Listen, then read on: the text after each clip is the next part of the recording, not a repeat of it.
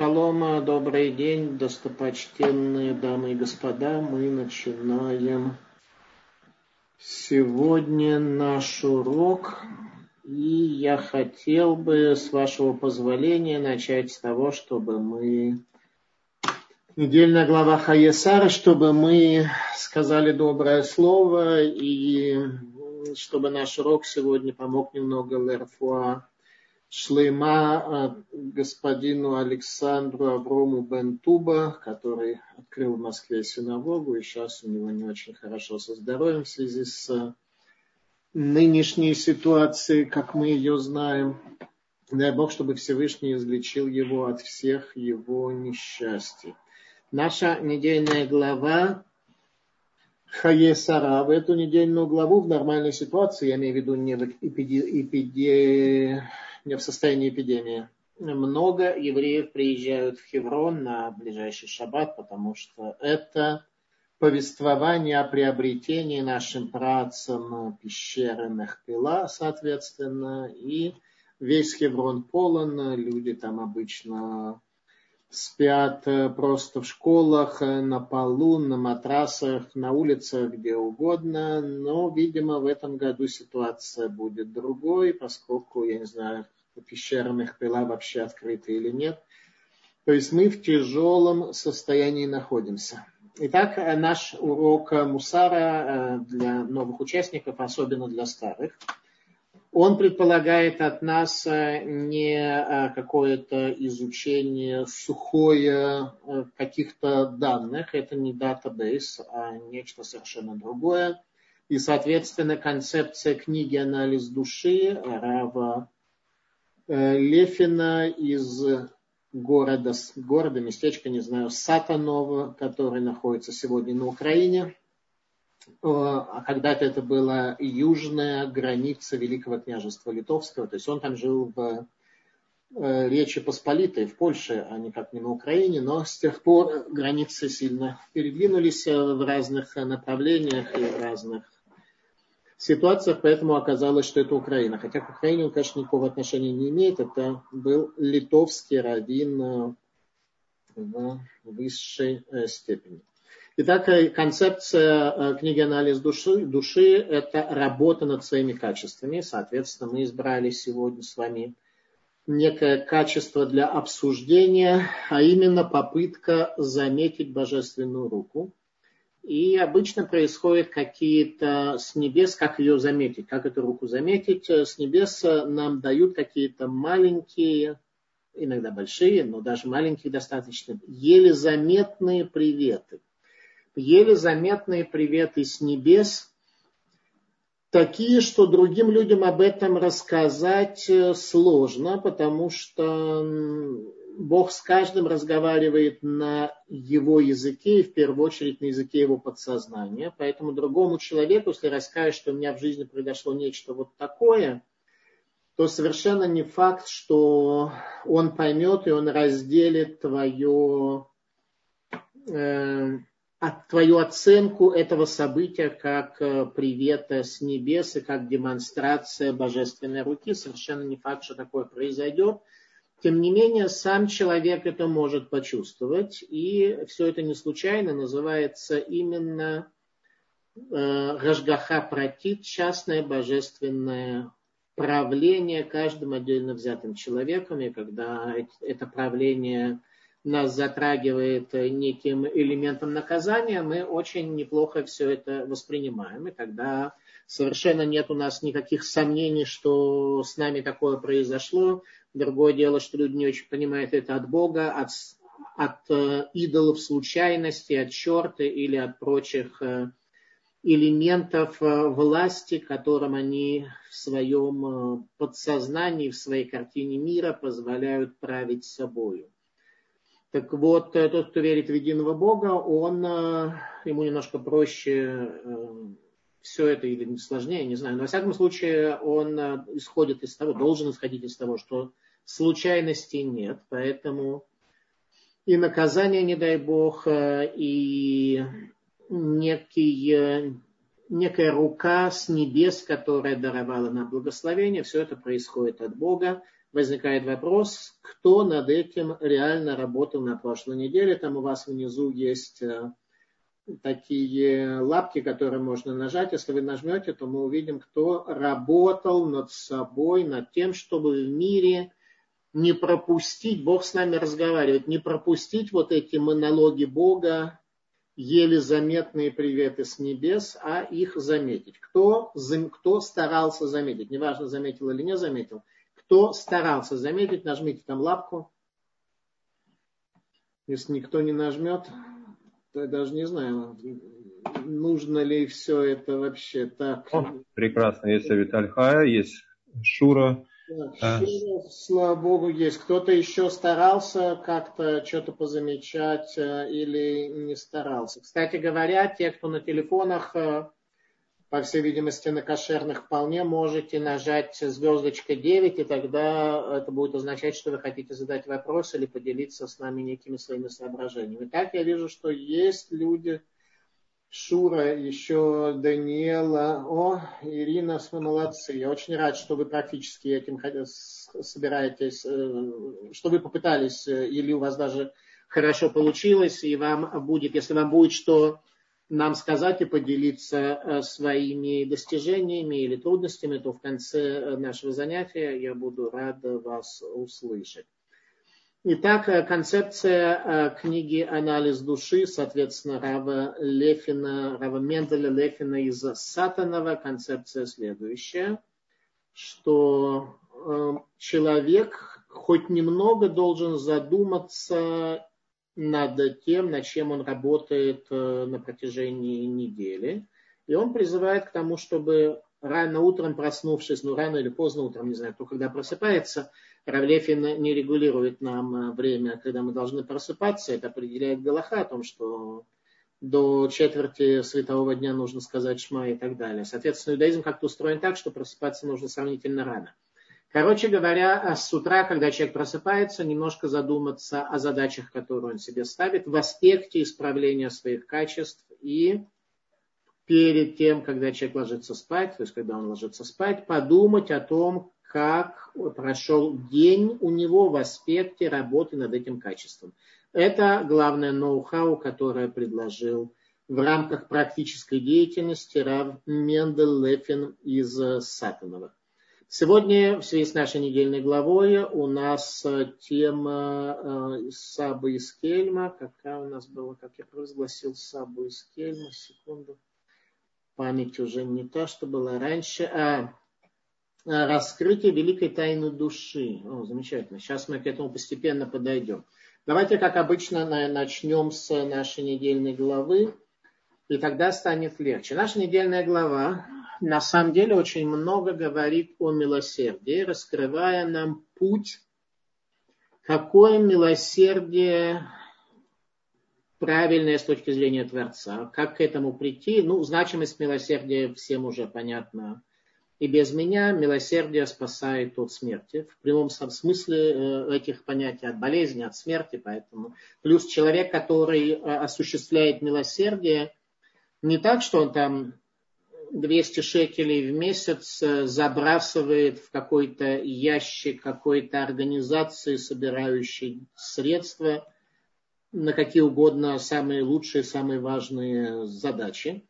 Не об этом идет речь, о том, чтобы жить Э, в рамках милосердия. Наш праотец Авраам, когда он вместе с Сарой открыл э, шатер, разбил шатер и кормил там людей, у него там не было написано, что, вы знаете, шатер работает вот э, два часа в неделю, вот с такого часа по такой, кто пришел в другое время, извините, и денег я на это дело даю вот в такую определенную сумму. Кто хочет каких-то излишеств пищевых и прочее, пожалуйста, должен доплатить по определенному прескуранту. Милосердие Авраама было глобальным, всеобъемлющим, как и Всевышний, соответственно, создав этот красивый, богатый мир – полный небывалой красотой, полный всевозможными видами пищи и так далее, Творец создал нас в этом мире, чтобы мы в нем были счастливы, чтобы у нас было одно сплошное удовольствие. Это цель создания мира.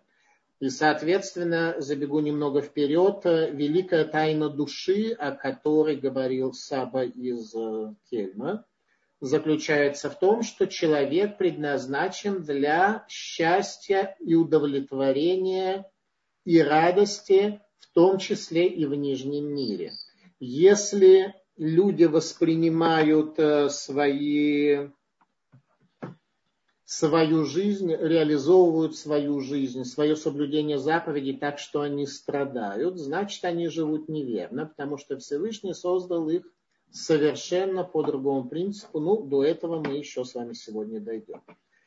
Итак, э, мусар, учение мусара о милосердии. Э, где главное милосердие Авраама? Умирает Сара, как мы знаем, Авраам ведет переговоры с э, кнанцами, которые отказываются продать ему пещеру Мехпила, что, соответственно, является уроком для всех нас. Всегда мы будем бороться за святые места в земле Израиля, как наши працы тоже боролись, всегда найдут, найдутся некие кананцы, которые будут нам мешать. И тут происходит нечто интересное. Мидраш Раба говорит э, следующее относительно захоронения Авраамом Сары. Ты перенял мое ремесло, так облачись в мое одеяние. Одеяние Всевышнего в этом мире – это милосердие, он только дает. Соответственно, ты перенял мое ремесло, то есть милосердие, так Всевышний говорит Аврааму, так облачись в мое одеяние. Теперь э, все комментаторы говорят, что речь идет э, исключительно о речь идет исключительно о том, что Авраам хоронил свою жену, и это и есть высшая форма его милосердия. Саба из Слободки поднимает этот вопрос, глубоко его анализирует и говорит, что мы привыкли считать, что милосердие это лишь добрые дела по отношению к посторонним людям. То есть еще раз, какая мысль? Я, может быть, немножко нечетко сформулировал. Главным элементом милосердия, как определил Творец, для Авраама было захоронение его жены Сары в пещере Мехпила. Об этом говорит Саба и Слободки следующее. Саба и Слободки, давайте вам покажем Сабу и Слободки. Где у нас и Слободки? Пока книжки еще нет, но будет э, через некоторое время она появится. Итак, Саба и Слободки. Так, а пока к нам пришло какое-то какой-то вопрос здесь был. Так, вот, э, вот это Мусар и Шива Саба и Слободка, который вышел в свет уже в Литве, но пока недоступен для населения. Так, у нас тут есть какой-то вопрос, давайте разберемся. Ссылка на урок. Ладно, хорошо, ссылка на урок. Э, соответственно, Саба из Слободки задает вопрос следующего характера, что мы привыкли считать, что милосердие – это добрые дела по отношению к посторонним людям. Э, рассмотрим для примера гостеприимства. Это заповедь, как мы полагаем, относится только к чужим людям, случайным прохожим. Если нам встретится близкий друг, и мы пригласим его в свой дом и почтим всем, что у нас есть, то не станем рассматривать это как милосердие. И тем более, если речь идет о ближайших родственниках, как отец и брат. Дальше, э, соответственно, мы могли бы сказать, что милосердие Авраама – это его молитва о жителях с дома, злодеях и грешников, жестокость которых была беспримерной. Авраам молится за этих нечестивцев, чтобы уберечь их от падения в геном. Но тут говорят наши мудрецы, что умерла Сара, и пришел Авраам скорбеть по Саре оплакивать ее. Сказал ему Всевышний, продолжает Мидраш, ты перенял мое ремесло, так облачись в мое одеяние. И это совершенно удивительно.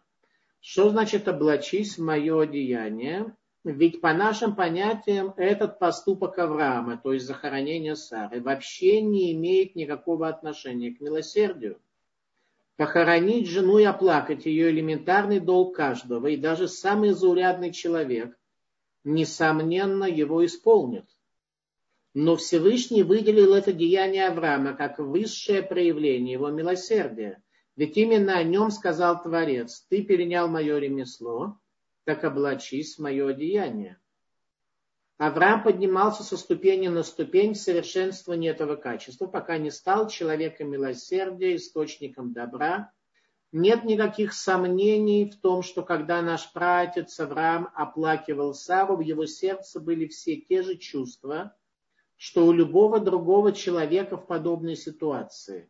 Но они никак не уменьшили его любовь к милосердию, Милосердие Бога объемлет все мироздание, объединяет в себе весь мир, и, соответственно, надо поступать и нам.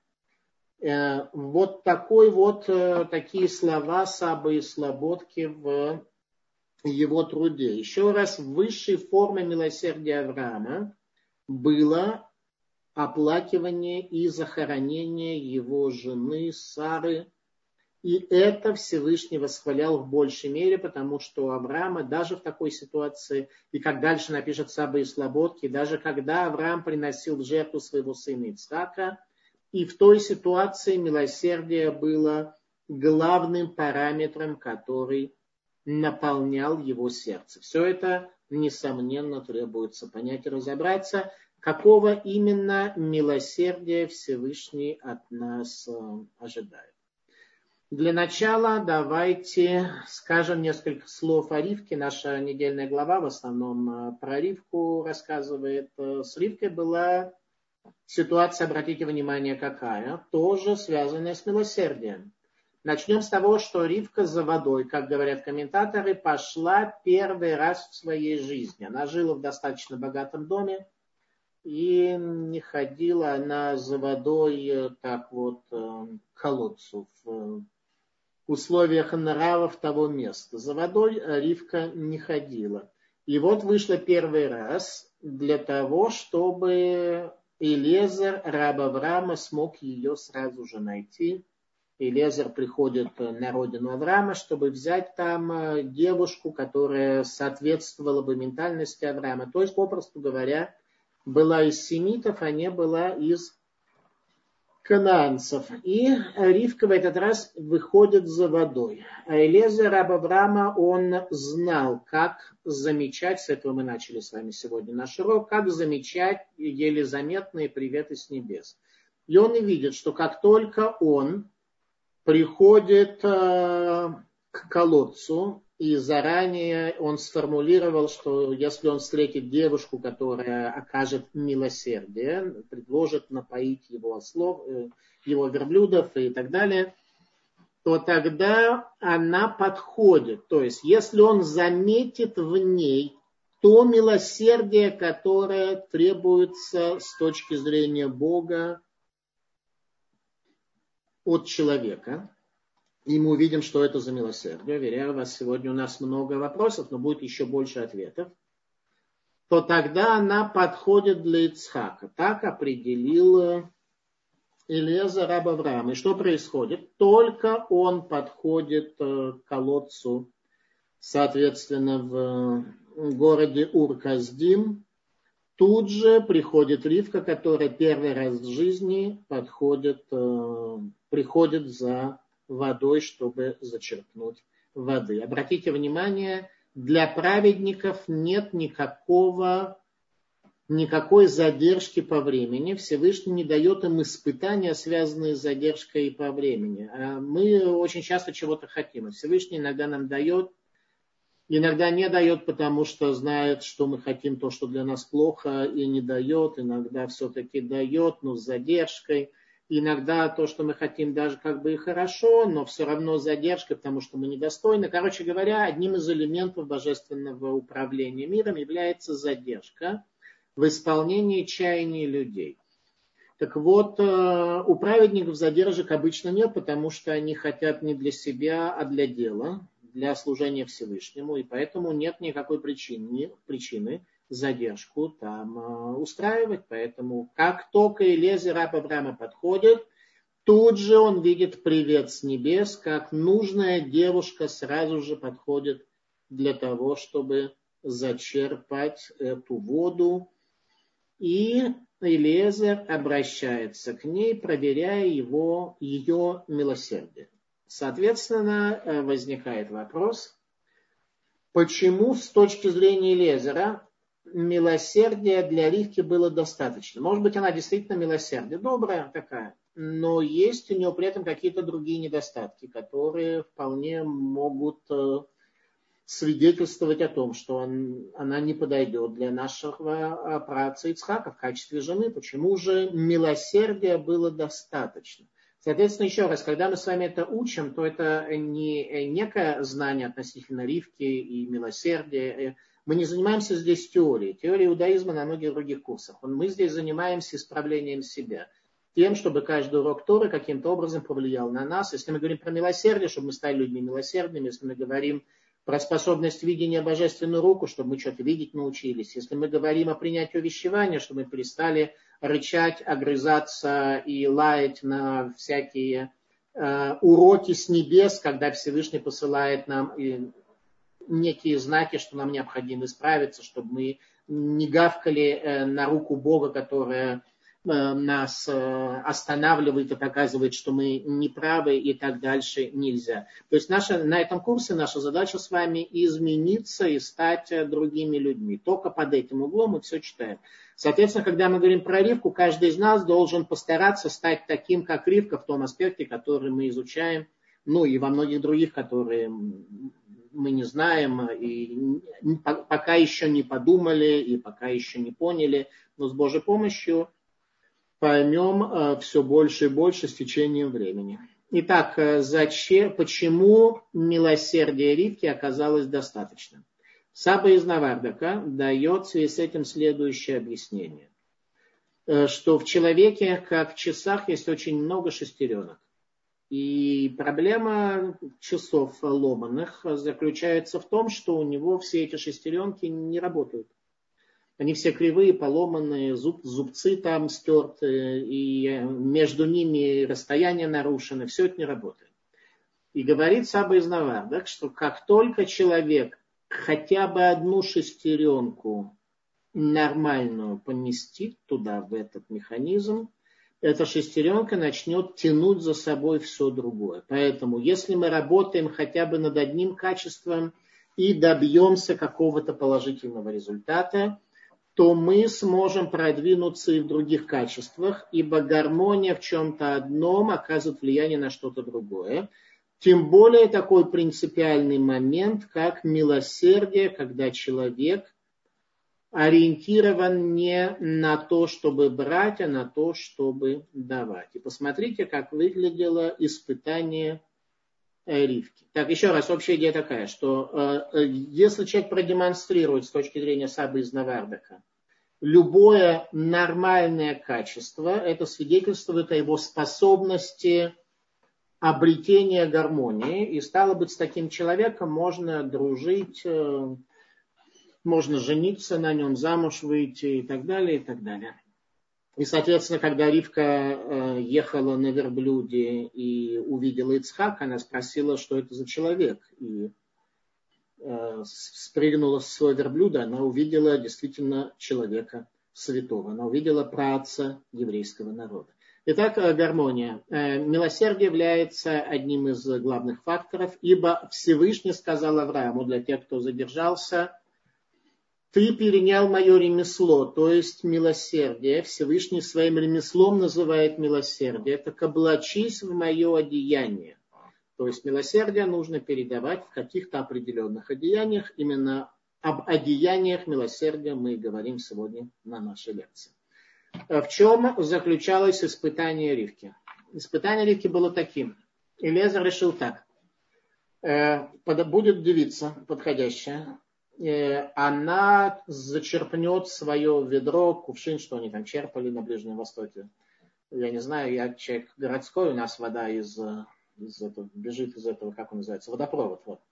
У нас из водопровода вода, поэтому я не знаю, чем черпали ну, в древнем мире воду, соответственно.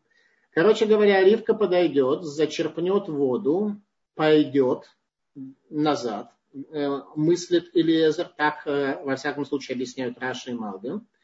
И я, говорит Элиезер, буду молчать. Как только она существенно отойдет, я обращусь к ней и попрошу ее напоить меня. Исходя из того, что вполне разумный ответ маленькой девочки, взрослому дяде, который приехал на 10 верблюдах, на 10 мерседесах, приехала братва. И тут главный обращается к девочке, чтобы она напоила. Девочка говорит, у тебя тут э, братва есть, они по понятиям вполне могут начерпать тебе самостоятельно из колодца, напоить э, кого нужно, и как-то вы вполне самостоятельно можете исправиться. Если бы Ривка так сказала, то это бы абсолютно не свидетельствовало о каком-то недостатке у нее. Но когда она вернулась назад и спустила свой кувшин, так что она держала его, поднимать кувшин намного легче, чем его спускать и держать на весу. И когда она после этого предложит напоить всех верблюдов, и когда после этого она не попросит награды, как то написано, что напоила она верблюдов и говорит, и Илезер, раб смотрит, дал ли Всевышний успех его пути. Что значит дал? Все исполнилось. Она, как ты хотел, вернулась назад э, и спустила кувшин с плеча, и напоила тебя, и верблюдов, которые пьют, э, заменила воду в радиаторах, э, масло в чем там в моторе заменила, и все, короче, полный типуль, десятитысячный пробег этих верблюдов, она, так сказать, провела маленькая девочка, и вроде как все нормально. Что значит? Элезер ожидает, дал ли Всевышний ему успех. Он ожидает простого, попросит ли денег за свои услуги или нет. Если попросит денег, значит, э, ну, просто хорошая бизнесменка такая. Значит, надо ей будет заплатить. И понять, что для Ицхака в качестве жены и проматери для еврейского народа она не подходит. Но Ривка денег не просила, в отличие от ее дяди и брата, которые такие, да, поняли, что такую ситуацию надо не упустить. И в результате отец Ривки умирает, а брат э, стал самым большим обманщиком, который в Священном Писании приводится. Итак, э, Ривка показала предельное милосердие, и тогда стало понятно, что если она совершенно в милосердии, то во всем остальном она тоже подходит нашему працу. Это милосердие, которое от нас ожидают. Не так, чтобы мы милосердно объясняли другому, что он дурак и что он сам должен справляться, что он не должен сидеть на месте, а должен э, что-то делать. Э, совершенно не так нужно относиться, а делать все, что ты можешь по отношению к другому человеку, даже если это вполне состоятельные люди, которые на 10 Мерседесах приехали в город и вроде как могут справляться. Э, урок об одеяниях мусара, это об, одеяниях милосердия. Какие одеяния у нас должны быть, дает нам Нахума Иш Гамзу. Э, в Мишне был такой человек, которого звали Гамзу, который известен тем, что он всегда, что бы ни происходило с ним, говорил Гамзу Литова. Это тоже к добру. И все время оказывалось, что какие бы на первый взгляд неприятные события с ним не произошли, это все было к добру, потому что он в результате получал намного больше. Но вот тут произошло одно событие. Говорит Нахум Ишгамзу, которого встретили ученики, а он практически ослеп. Его ноги не двигались, его руки не шевелились, и увидели его ученики и сказали, учитель наш, горе нам, что мы тебя увидели в таком состоянии. Он говорит, нет, счастья вам, что вы увидели меня в таком состоянии, ибо я достоин такого наказания. Просили они, а что произошло? Что произошло, в результате чего это случилось.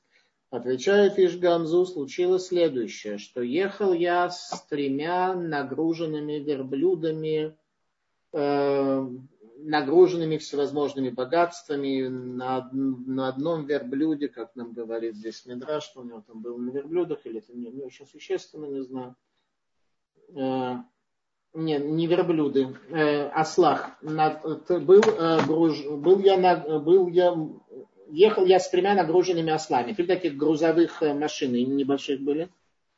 Одна еда, одна напитки и одна всевозможные богатые элементы. И тут вышел передо мной бедный, встал ли на дороге и сказал, Раби Парнасени, сказал, Раби, позаботься обо мне.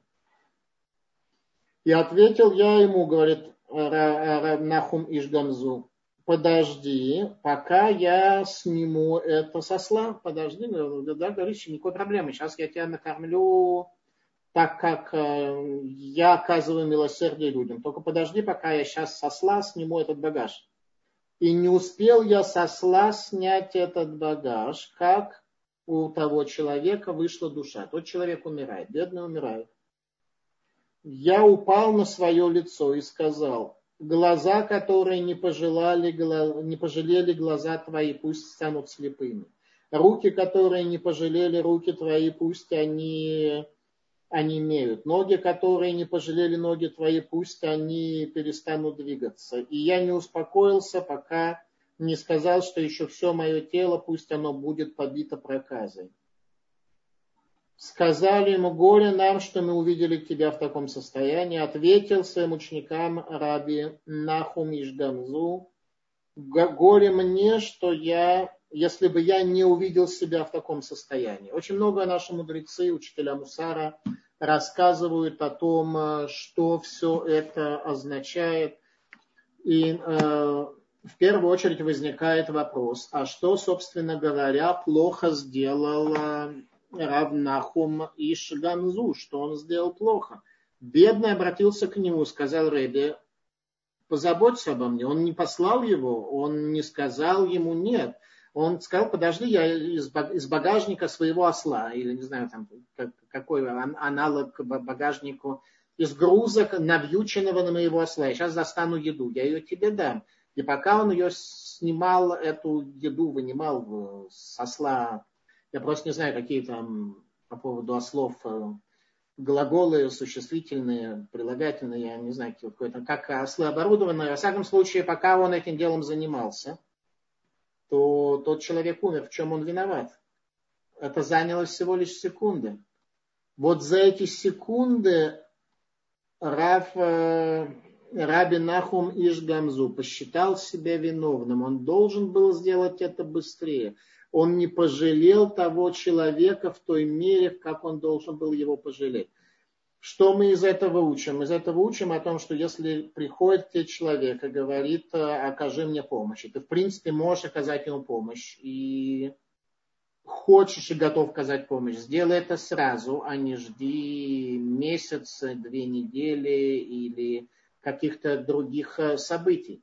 Э, если приходит к тебе человек, и ты видишь проблему, то попытайся ее разрешить. Об этом сказано в Торе. Аль тамот, аль дамреха, не стой над, над кровью ближнего твоего. Если ты должен заплатить зарплату твоему работнику, не жди, пока пройдет год заплати ему сразу, как то требует Тора, потому что ты не знаешь, как он живет, ты не знаешь отсутствие денег, к чему у него приходит, может быть, он у тебя работает, это единственная работа, у него больше нет доходов никаких возможных.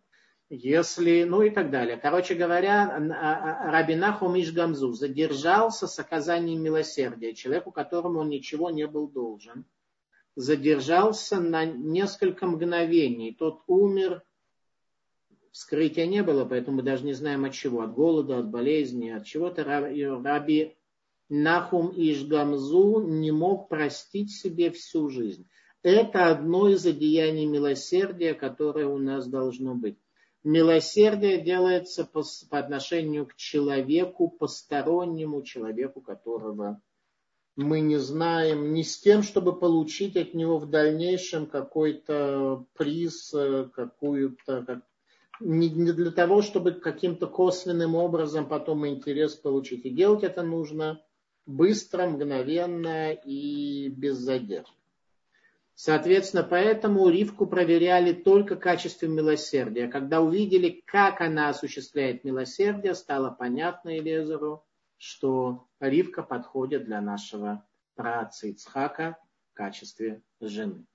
Теперь возникает вопрос намного более тяжелый.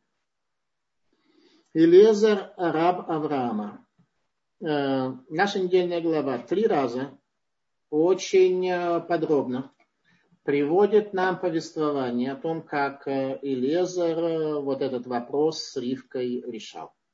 Сначала его планы, как он думал, что он сделает. После этого, как оно произошло, о том, что Илезер пришел и все это произошло перед ним. И третий раз он рассказывает родителям Ривки о том, что происходит, и при этом сказал, хлеба я не вкушу, и Э, не перейду леседа район, как говорят на иврите, не знаю, по-русски, не готов ни о чем другом говорить, пока не расскажу вам о том, э, как я решил искать невесту, и вот как все это Бог реализовал, и как это благословение Бога я получил. Возникает вопрос, почему так много Тора об этом пишет. Может, было проще, да, что Элезер решил найти невесту для... Не решила, его послали, Лезера послали найти невесту для Ицхака. Прекрасно, он пошел, и, и Ривка э, начерпала воды, и он сказал Богу спасибо, и пришел к Ривке домой, рассказал ее родственникам, и все довольны. Вот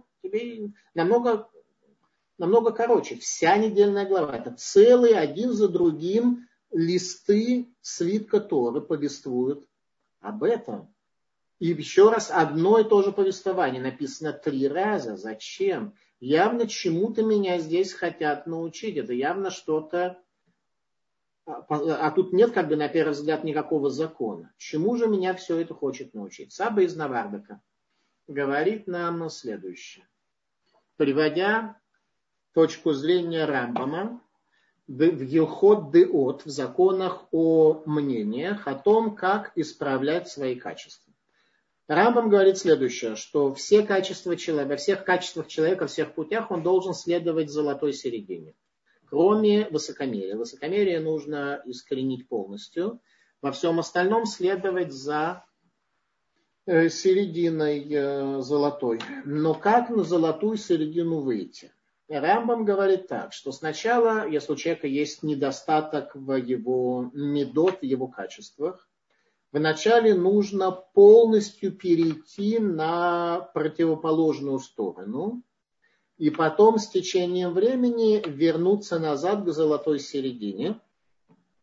Как выправляют обруч? Обруч, который согнут, говорит Рамбам, необходимо выгнуть в противоположную сторону и э, связав, сохранить так на некоторое время, и только после этого он станет э, прямым, он выпрямится.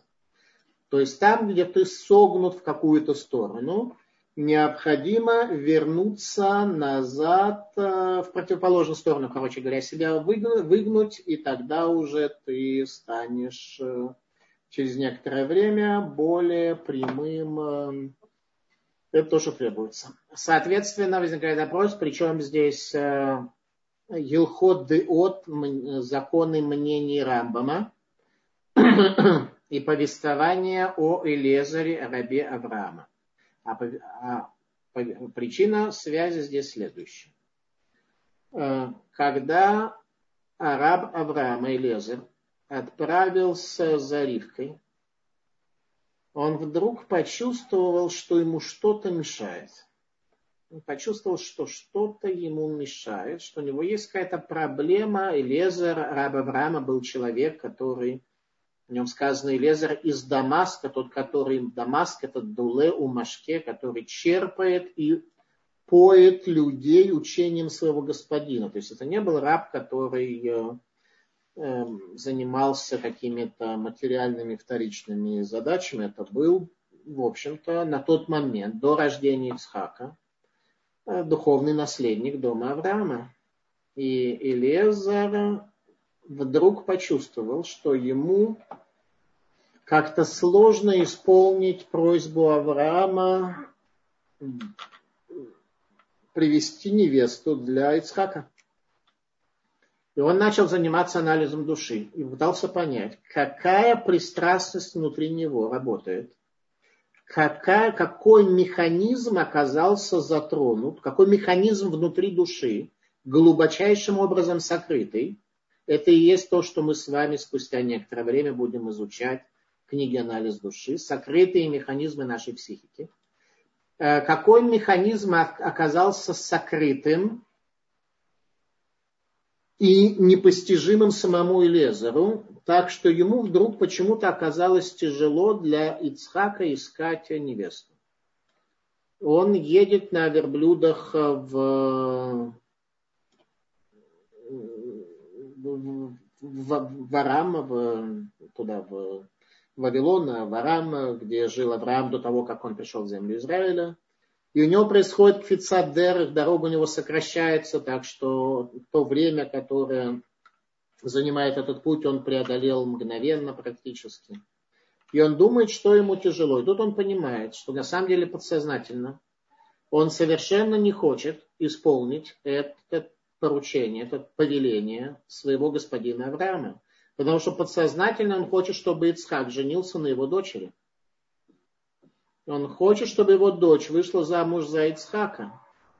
И как только Элезер понимает, что это и причина, которая мешает ему осуществить служение его господину, он абсолютно полностью, как вот этот обруч, о котором говорил Рамбам, пере, пере, перегибает себя совершенно в другую сторону и принимает решение, что сейчас он осуществит эту задачу предельно, до самого предела. Он не будет ни есть, ни пить, как он говорил.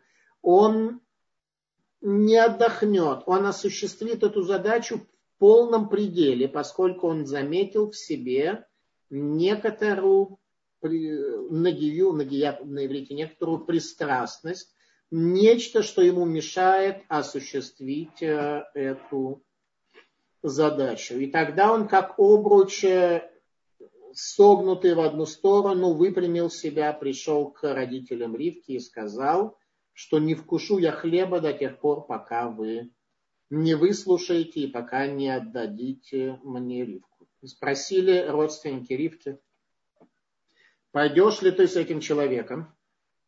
И Ривка посмотрела на Элезера, и она поняла, что она такого человека, такого святого человека не видела в жизни. И Ривка сказала, конечно, пойду.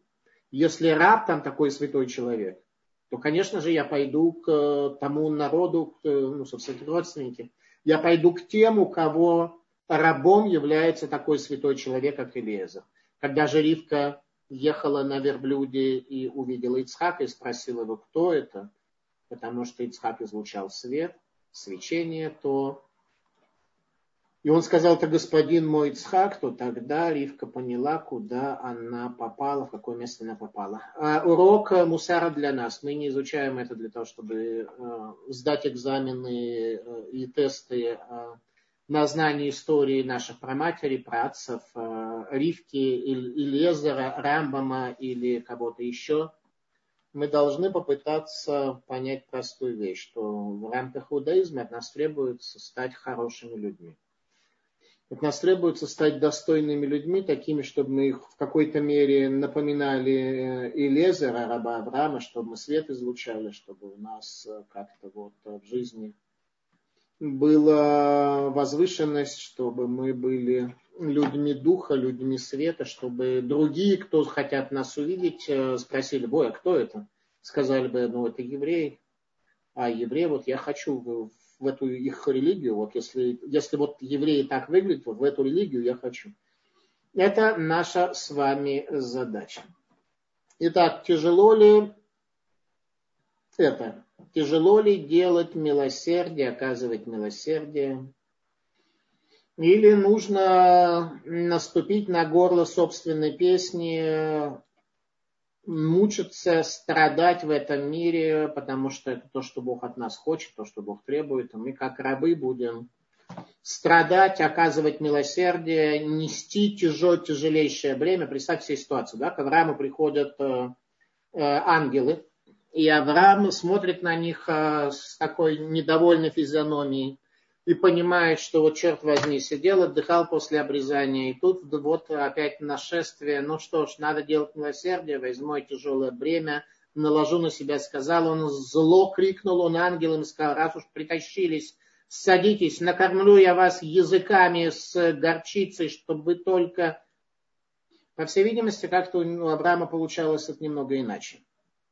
Как-то немного иначе Авраама получалось. Видимо, ему это не было в тягость. И такой образ жизни очень нелегкий. У всех наших працев были постоянные испытания, тяжести, трудности, враги, кто угодно. Нельзя их жизнь назвать легкой, однако можно назвать, что они не избегали испытаний, понимая, что они к этому стремятся. Не знаю, простой пример. Э, есть люди, которые ходят в спортзал, там каким-то образом качают свои мышцы и так далее, они не избегают, в принципе, вот этих вот э, физических, э, не знаю, что, нагрузок, э, напряжений и прочее, они специально туда идут. Если бы они хотели всего этого избегать, ну так вынужденно приходят в спортзал, и заповедь такая, допустим, приходится им там поднимать какие-то гири или еще что-то, не каждый раз оплевывая все напротив и ругаясь со всеми встречными, э, начинают эти гири и прочие элементы там поднимать и так далее, и совершенно неприятную атмосферу вокруг себя создавать, то, видимо, они неправильно сделали, что туда пошли. Соответственно, мы оказываемся в этом мире. И в нем нужно ли нам страдать, или все заповеди можно осуществить Э, с радостью и без мучения. Вот теперь мы возвращаемся к словам Саба из Кельма. Муса – раскрытие великой тайны души. Вот сейчас мы поймем, все, что я сказал до сих пор, было лишь э, предисловие. А мы теперь, секундочку, секундочку. Все это было лишь предисловие. А теперь у нас э, великая тайна души. Ладно, Мусар дома учения в Кельме. Пару слов мы сейчас скажем с того, что нам даже застряла мне немножко система.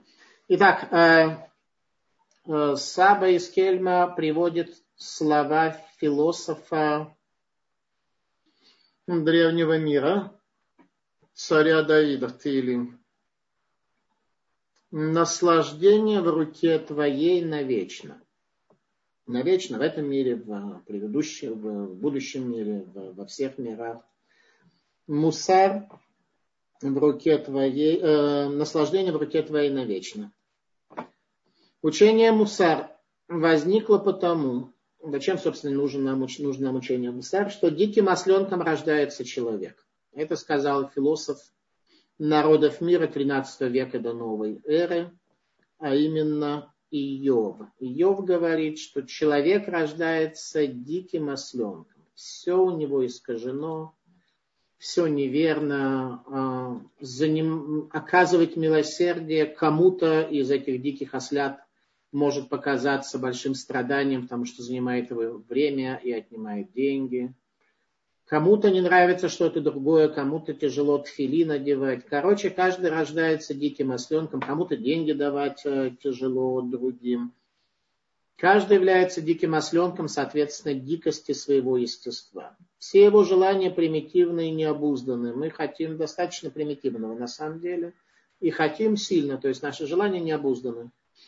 Ему необходимо заключить в и связать путями трепета перед небесами свое дурное побуждение. Человеку необходимо связать свое дурное побуждение. А связать его можно только трепетом перед небесами. Нет другого механизма с точки зрения учения Муса, кроме как трепет перед небесами, что сковывает дурное побуждение. Дурное побуждение сковывает нас, каждого из нас, и делает нас не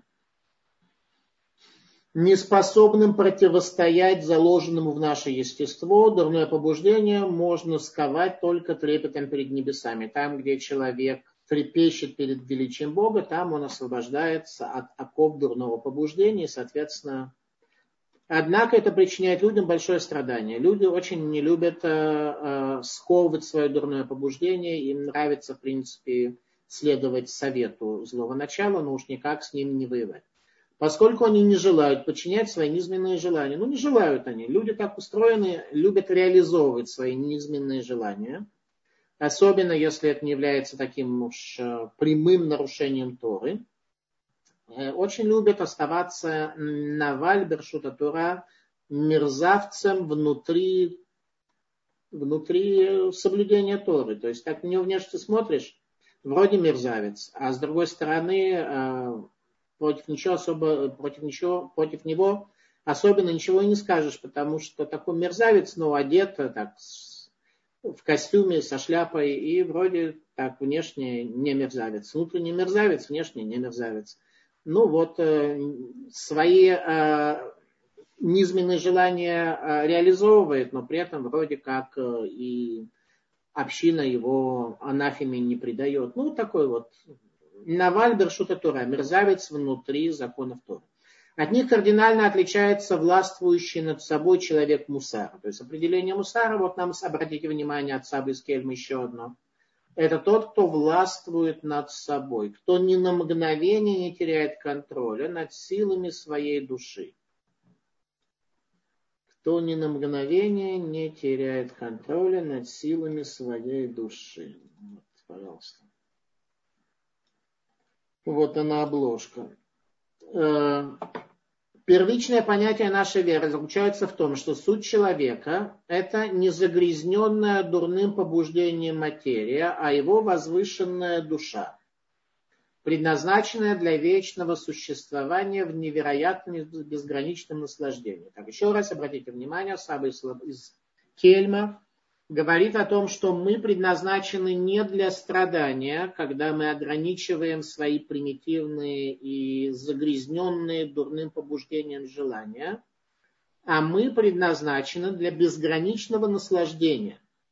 Непосредственно с сотворением мира люди задаются вопросом, с какой целью величайший мудрец создал нечто временное и быстротечное?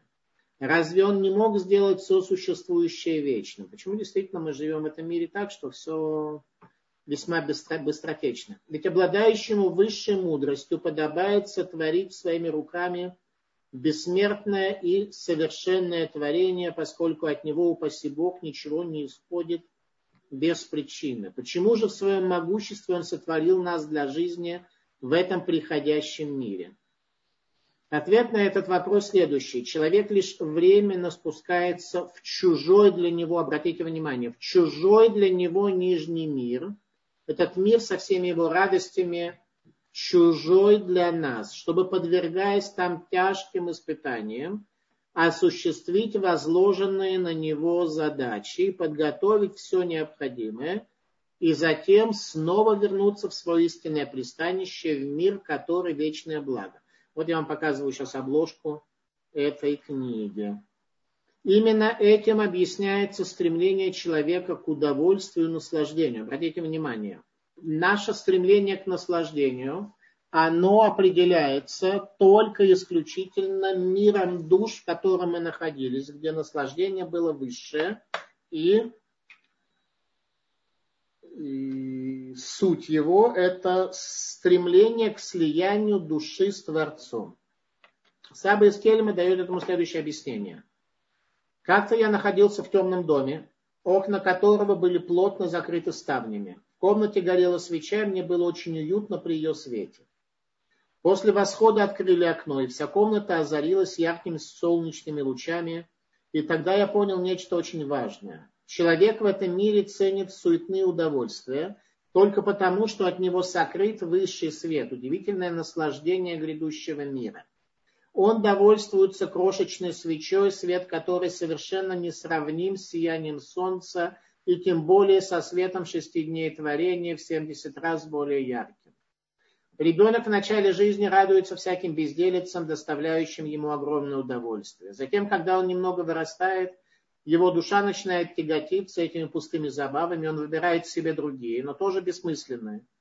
Потом и те начинают докучать, докучать его душе. И вот он уже ищет пути обогащения, стремится к славе и пытается удовлетворить множество своих страстей, что отметили мудрецы Талмуда.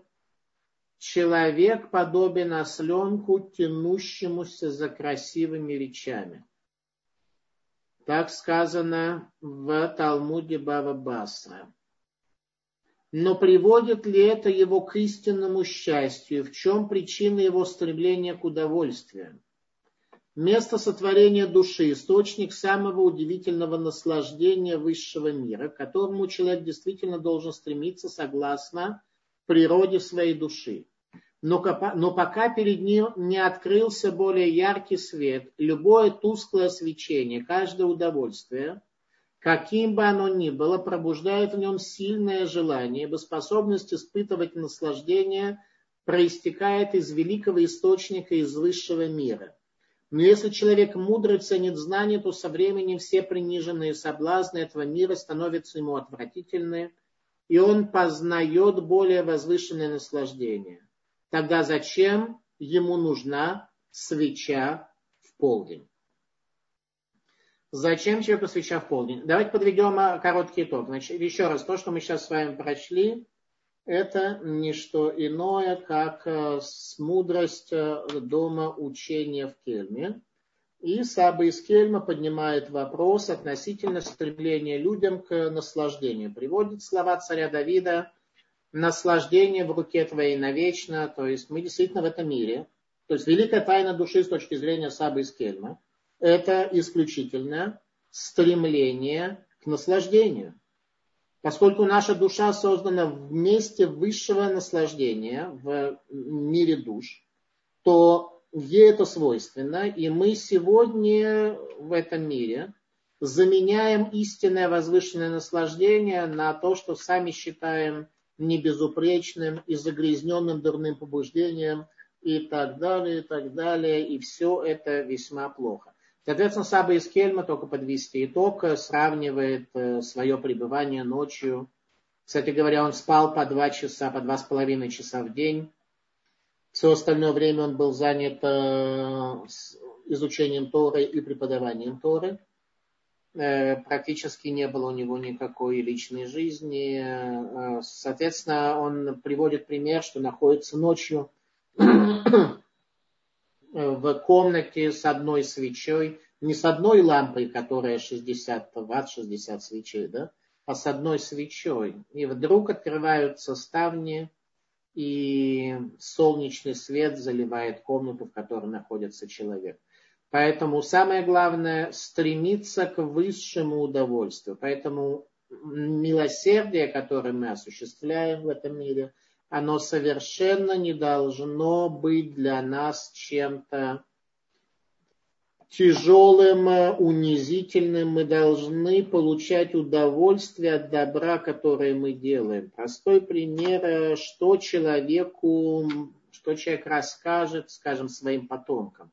Не в целях высокомерного, высокомерной похвалы своих достижений – а в целях воспитания своих детей. Он не расскажет им, как он много ел, как он много занимался приниженными удовольствиями, разрешенными или, не дай бог, запрещенными Тором. Он расскажет, как в чрезвычайной ситуации он оказывал милосердие, и тогда он испытает радость. И вот эта радость, она будет намного выше, нежели чем что бы то ни было другое. Или Илиезер раб Авраама, когда он искоренил из себя пристрастность того, что он э, хотел выдать дочь замуж за сына Авраама, за Ицхака, когда он понял, что есть у него эта пристрастность, когда он понял, что э, и пратец еврейского народа должен жениться на праматери еврейского народа, а не на его дочери, которая была очень праведной девушкой. Несомненно, она была очень праведной. Только единственный момент, что когда Ицхак, э, когда умирает Авраам, то как-то вдруг оказывается, что все люди, которые были с Авраамом, они все куда-то пропали. То есть следующее поколение, про их детей ничего не сказано. У Авраама было много людей, которые разделили благодаря милосердию Авраама, благодаря раскрытию Авраама Бога, они были его учениками, они разделяли его воззрение. Только вот дети их за ними не последовали. Про Ицхака мы нигде не находим никакого упоминания про то, что с ним были какие-то другие люди, ученики, сыновья учеников Авраама, ничего мы не находим. Вот Паштус был один, в простом смысле был один. Итак, Творец не ожидает от нас страдания в этом мире, наоборот, Он создал этот мир таким красивым, с горами, с реками, с э, всевозможными фруктами и с чем угодно. От нас Он не ожидает страдания в этом мире. Э, на этом этапе э, я более-менее сказал то, что хотел. Э, мне было, будет очень важно, те, кто хотят сейчас задать вопрос или поделиться своими достижениями, начинайте нажимать лапки, пожалуйста. Я буду рад вас услышать, ваши вопросы. Первое, что я хотел бы, чем я хотел бы завершить свой урок, это следующее. Во-первых, еще раз, дай Бог, чтобы Всевышний послал излечение Александру Абраму Бентуба, который нуждается в нашей молитве, да поможет ему Всевышний. Второе, э, по поводу вопросов, да, пока еще не вижу никого, кто бы нажал лапку, нажмите, пожалуйста, лапку. И мне э, не хотелось бы э, здесь э, вести какие-то монологи. Я уже час какой-то монолог, неважно, он важный, хороший, поддерживающий, судя по тому, что у нас постоянно вы приходите на эти уроки, значит, вы, видимо, считаете их для себя полезным. Я не знаю, поскольку у меня нет никакой обратной связи с вами, то я просто совершенно не знаю. Может, мне надо о чем-то совсем другом говорить. Может быть, то, что я говорю, очевидно или наоборот безнадежно сложно. Мне как-то сложно э, понять, поэтому для меня очень важна взаимосвязь с вами. Э, имейте в виду, что здесь э, вы найдете свое место, здесь вам будут рады э, вашим вопросам, хотя по регламенту просьба вопросы задавать кратко. И пока мы еще ждем лапки, я вижу уже две лапки, сейчас мы вас включим. Пока еще мы ждем, я хотел бы сделать три объявления. Первое объявление, что мы продолжаем записывать монологами Э, цикл лекций о пророке Хескеле, это книга Мусара времен разрушения храма. Мусар для э, поколения разрушения храма и строителей третьего храма, то есть для нас с вами. Э, что в древние времена пророк Хескель сказал в этой книге. Там монолог, там студийная запись и нет возможности отвечать на вопросы. А здесь такая возможность есть. Пожалуйста, нажимайте еще лапки. Вот третья лапка появилась. Молодцы. Ждем вас. Э, дальше. Это объявление номер один. Соответственно, на сайте Толдот Ешерун можно э, с пророком Хескелем знакомиться в видеоформате. Второе объявление. Э, мы сейчас начинаем готовить к выпуску книгу Сабы из Навардака, Мусар Ешивы Навардак. И если у нас есть э, среди наших участников лица грамотные на русском, грамотные в, на русском, в отношении русского, короче, грамотные как по-русски, э, с грамотным русским языком и э, люди с утонченным литературным стилем, которые хотели бы быть первыми читателями и отметить какие-то ваши э, замечания, э, претензии, отметить, что непонятно, найти какие-то шероховатости и так далее, то я буду очень рад вашему участию и готов уже скоро выслать первый файл биографии Сабы из Навардака. Соответственно, пришлите. Есть у нас группа WhatsApp, э, там есть мой телефон, и можно мне на WhatsApp прислать э, прислать ваш мейл э, и Соответственно, э, соответственно, от вас ожидается, что вы эту книгу прочтете, потратите какое-то время, чему-то научитесь, и научитесь намного больше и лучше, чем если вы эту книгу будете читать. Итак, еще раз, если есть добровольцы для вычитывания э, книги Сабы из Навардак, то я буду рад вашей помощи, вашему участию. Третье объявление в Йом Решон, в ближайшее воскресенье, Тудот Ешерун проводит особое мероприятие, где на протяжении шести или семи часов будут различные лекторы один за другим говорить о чем-то. Это особый день, недельная глава Толдот, Толдот Ешерун, соответственно, потомки прямого праведника великого – Э, там так случилось, что начинается с моей лекции, которая будет в 5 вечера по израильскому времени. И, соответственно, всех желающих мы приглашаем. Так, а теперь я рада, вот у нас прямо по времени есть это самые лапки. Так, пожалуйста, госпожа Шура из Аждода. Мы с вами хорошо знакомы. А, пожалуйста, буду рада. Пожалуйста. Да, спасибо большое. Спасибо вам за лекцию хотела рассказать. Вы, кажется, про... вы в самом начале сказать о том, насколько мы видим руку Творца в нашей жизни.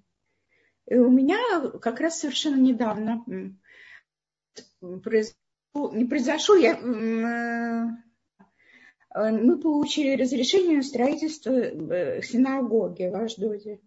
Ждали его два года и, и получили наконец. И э, я высказала сам, и когда это высказала, сомнения, а как, а как мы получим, как мы найдем деньги на все это. Буквально мне, соответственно, ответили, что полагайся на Творца и вторая. Эм, буквально через два часа произошел разговор не очень приятный, в процессе которого я вдруг вспомнила, что есть, что там упоминался человек, который может э, быть э, жертвователем. Э, мы обратились, согласился, что с ними часто бывало. Вот я вижу в этом совершенно, когда делаю что-то правильно, Творец откликается. Превосходно, замечательно. Видите, у вас большое общее синагогальное, общее общинное явление. Замечательно. Спасибо, госпожа Шура. Дай Бог, чтобы Всевышний вас благословил, и вы в дальнейшем только руку Бога видели, как и все мы. Э, да, я, прежде чем мы включим сейчас следующего участника, я предлагаю на протяжении еще одной недели попытаться продолжать наблюдать вокруг э, за тем, чтобы не упустить э, какие-то еле заметные приветы с небес. И если кто-то с нами поделится, то я буду рада. Пожалуйста, так, Наталья. Пожалуйста, Наталья. Мы вас включили вам микрофон. Так, Наталья, пожалуйста. Вы напомните, вы откуда? А, здравствуйте. Меня слышно? Вас слышно, да. Наталья, откуда? Уже не слышно. Так, похоже, Наталья у нас пропала. Пока Наталья у нас пропала, то давайте мы... У нас есть Ирина. Так, Ирина включился микрофон. А так, вот Ирина, Ирина, да, пожалуйста. Ну, так, Ирина с мужским голосом, это... Да, я, я, я не включаю этот, у меня просто после типуля зубного флюс. я не хочу включать э, видео.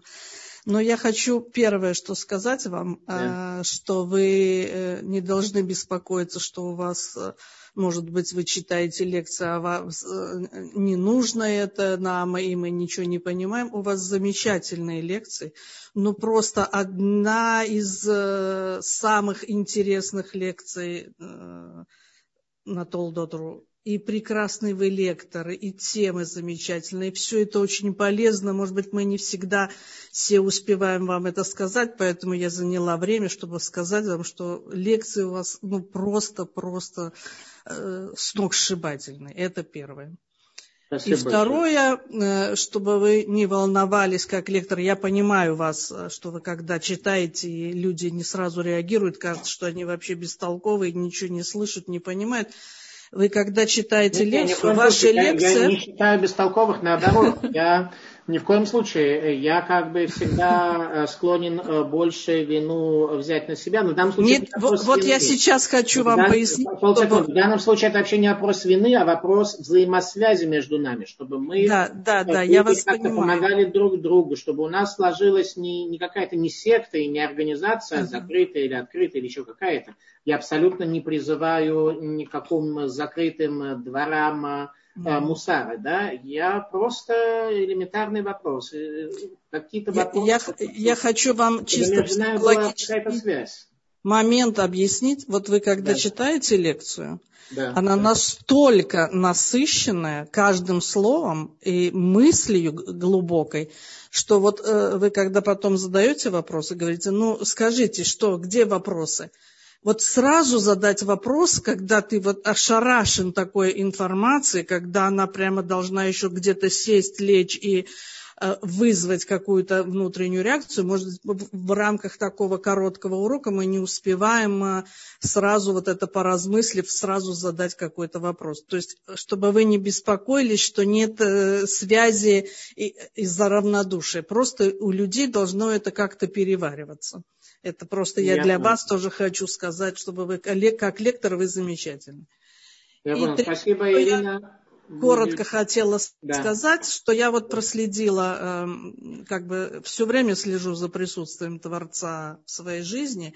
Да. И я думаю, если каждый человек оглянется сейчас вот э, со своего места назад и проследит э, свою судьбу, то заметит, что все события в их судьбе одно за другим происходили цепочкой. Это просто э, как бы написанное и как бы тебе за руку вели по всем этим ступенькам. Это настолько сразу становится очевидным. Все встречи, все э, события, которые произошли у каждого в судьбе, что они были вот уже э, эм, как бы предусмотрены Творцом и, и, и написаны Творцом, и он э, следил за тем, чтобы это э, осуществлялось. Во всяком случае, в моей жизни вот то, что я оглянусь назад, то, что я сейчас сижу в Израиле и слушаю вот эти уроки, я просматриваю, что это шаг за шагом было предусмотрено Творцом, и он провел меня по всем ступенькам, чтобы я вот сюда зашла и,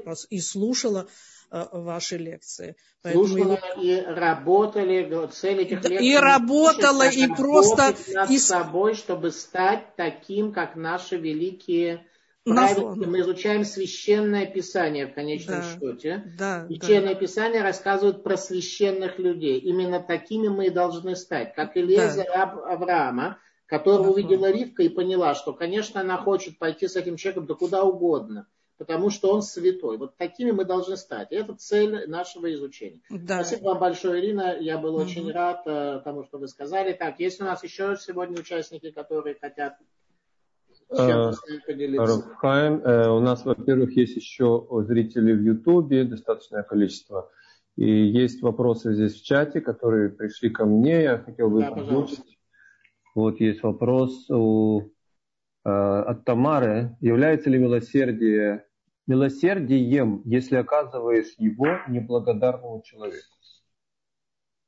Смотрите, когда Авраам... Э, у нас очень, очень просто. Наша задача следовать путями Творца, как нам заповедовано. Вагалахта бедрахавы. Следуй путями Творца.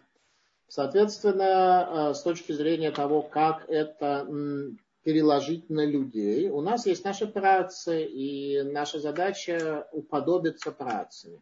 Когда Авраам э, приглашал людей, кормил их у себя в своем шатре, то он не проводил э, никаких анализов и исследований, являются те люди благодарными, неблагодарными, такими, сякими. Он оказывал, оказывал милосердие, как солнце, которое светит всем, а не только благодарным или неблагодарным. Это критерий Творца. Соответственно, э, мы в рамках нашего милосердия должны быть э, внимательны и даже подозрительны. Мы не должны дать возможности кому-то себя обмануть э, и чтобы мы оказались жертвой э, какой-то махинации, мошенничества и так далее, и так далее. Но э, добро нужно делать любому человеку. Взять, например, гостеприимство. Опять же, добро в, каких, в тех рамках, в которых мы можем. Да? То есть, в принципе, мы должны оказывать добро совершенно безгранично и без... Но реально у нас нет такой возможности. Аврааму Всевышний даровал богатство. Авраам был очень богатым человеком, и он мог делать много. Каждый из нас на самом деле тоже может, и тогда Всевышний дарует богатство, но мы этого не делаем. Во всяком случае, по поводу э, милосердия, я в свое время, э, у меня была своя некая история, когда э, я был вынужден оказывать гостеприимство, у меня дома жили некоторые люди – которые вели себя, они были иностранцы, э, ну, то есть американцы, скажем так, они вели себя по-американски и жили у меня в Европе в гостях, э, и э, с ментальной точки зрения в Западной Европе, там, где все это происходило, в Евросоюзе, да, местное население чуть-чуть другое ментально. И они, эти американцы, вели себя ну, вот не так, как в Европе принято. Не будем вдаваться в детали. И я, соответственно, попытался их немного привести в чувство, объяснив, что вот здесь в Европе как-то ментально должно быть так, так и так, а не вот как-то иначе. И потом некий человек, который, э, тоже американец, который за них заступался, он мне сказал так, смотри, говорит, есть законы гостеприимства его, их суть такая, ты должен сделать так, чтобы гостю у тебя дома было комфортно, было хорошо. Нет законов, как быть гостем. Есть законы, как быть хозяином. Соответственно, даже если гость будет вести себя как последний э, плохой человек, ты как хозяин должен э, мягко сделать ему пребывание в твоем доме приятным. Вот это важно иметь в виду. Несомненно, есть законы э, того, как э, гость должен вести в рамках, в рамках э, дерехерец, в рамках нормального поведения человека. Тем не менее, хозяин должен обеспечить гостю комфорт в любой ситуации. Поэтому, да, мы должны любому человеку оказывать милосердие настолько, насколько мы это можем – вне зависимости от его положения, не выгонять его из своего дома и при этом, э, несомненно, быть аккуратным, чтобы не оказалось, что он нас убьет, обворует, совершит э, э, какое-то уголовное преступление, не знаю, с нашими детьми, не дай бог, совершит какое-то действие или с женой, или еще с кем-то, да, то есть понятно, что мы должны быть очень аккуратны, но при этом оказывать милосердие. Защищать себя, обеспечивать свою безопасность, да, с точки зрения милосердия должны оказывать милосердие, несомненно. Я думаю, что это вот ответ на вопрос. Пожалуйста, есть еще вопросы? Спасибо огромное, Рухаим. Тут э, есть реакция от Светланы. Я хотел ее... О, и есть еще будет вопрос у Ашера. И была Наталья. А, Наталья, если у вас вопрос остался... Была Наталья, да, но она почему-то пропала. Пока, Рэб Даниэль, какой у вас вопрос, скажите? Э, есть реакция Светланы. Во-первых, она говорит, что я вообще во всем в своей, в своей э, жизни вижу поддержку Творца, поэтому одного урока рассказать не хватит. А вообще огромное удовольствие от ваших уроков я получаю, и э, мне ваши уроки очень помогают, благодарю от всего сердца. То есть видно, что уроки людям действительно помогают. Я рад, спасибо, хорошо. Так, у нас есть Шер, пожалуйста. Может, все-таки Ашер Наталья. Из... А, Наталья Ашер, была... Мы вас включили, да. Шер из далекой Америки, где сейчас э, демократы приходят к власти. Примите мои соболезнования. Ну, но еще не совсем, мы еще поборемся, может быть. Надеюсь, с помощью Всевышнего что-то получится. Суть вопроса моя такая, что Шалом, Шалом э, Рафхайм Буштейн. Шалом. Вопрос такой, э, как бы личный. Если человек дает гостеприимство другому несколько раз, но в конце, в конце выходит, что этот человек просто тебя обманул. И становится и горько, и обидно. Стоит ли еще раз или в следующий раз, если он попросит гостеприимство, так располагать, открывать широко и, и двери, и остальное, и сердце, и душу.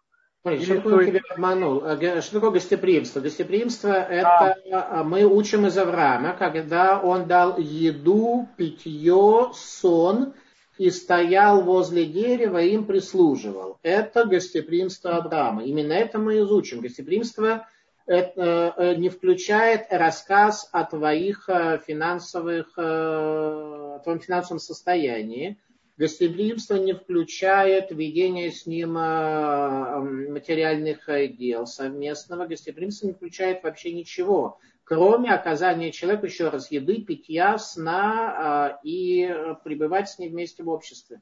Вот и все. Как, а в чем он тебя мог обмануть? Что он съел не одну порцию, а четыре? Что, где, где есть обман? Значит, он голодный, дай ему четыре порции. А в чем еще он может обмануть?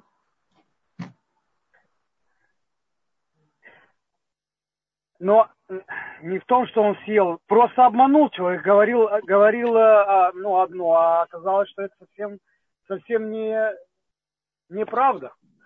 Как, какая разница, что он говорит, если ты дал ему поесть э, э, картошку, овощей, э, кусок мяса кошерного, булку и что там еще, и тропикана. Э, что, что, он, что он обманул, что он на самом деле не ест пищу, а питается от Святого Духа. Что, в чем обман-то здесь?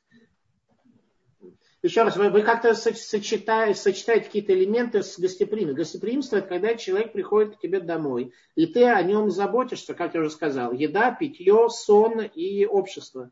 И что он здесь обманул? Он сказал, что он не, не Трамп, а Байден, что ли? Что, это что? Ну, вы понимаете.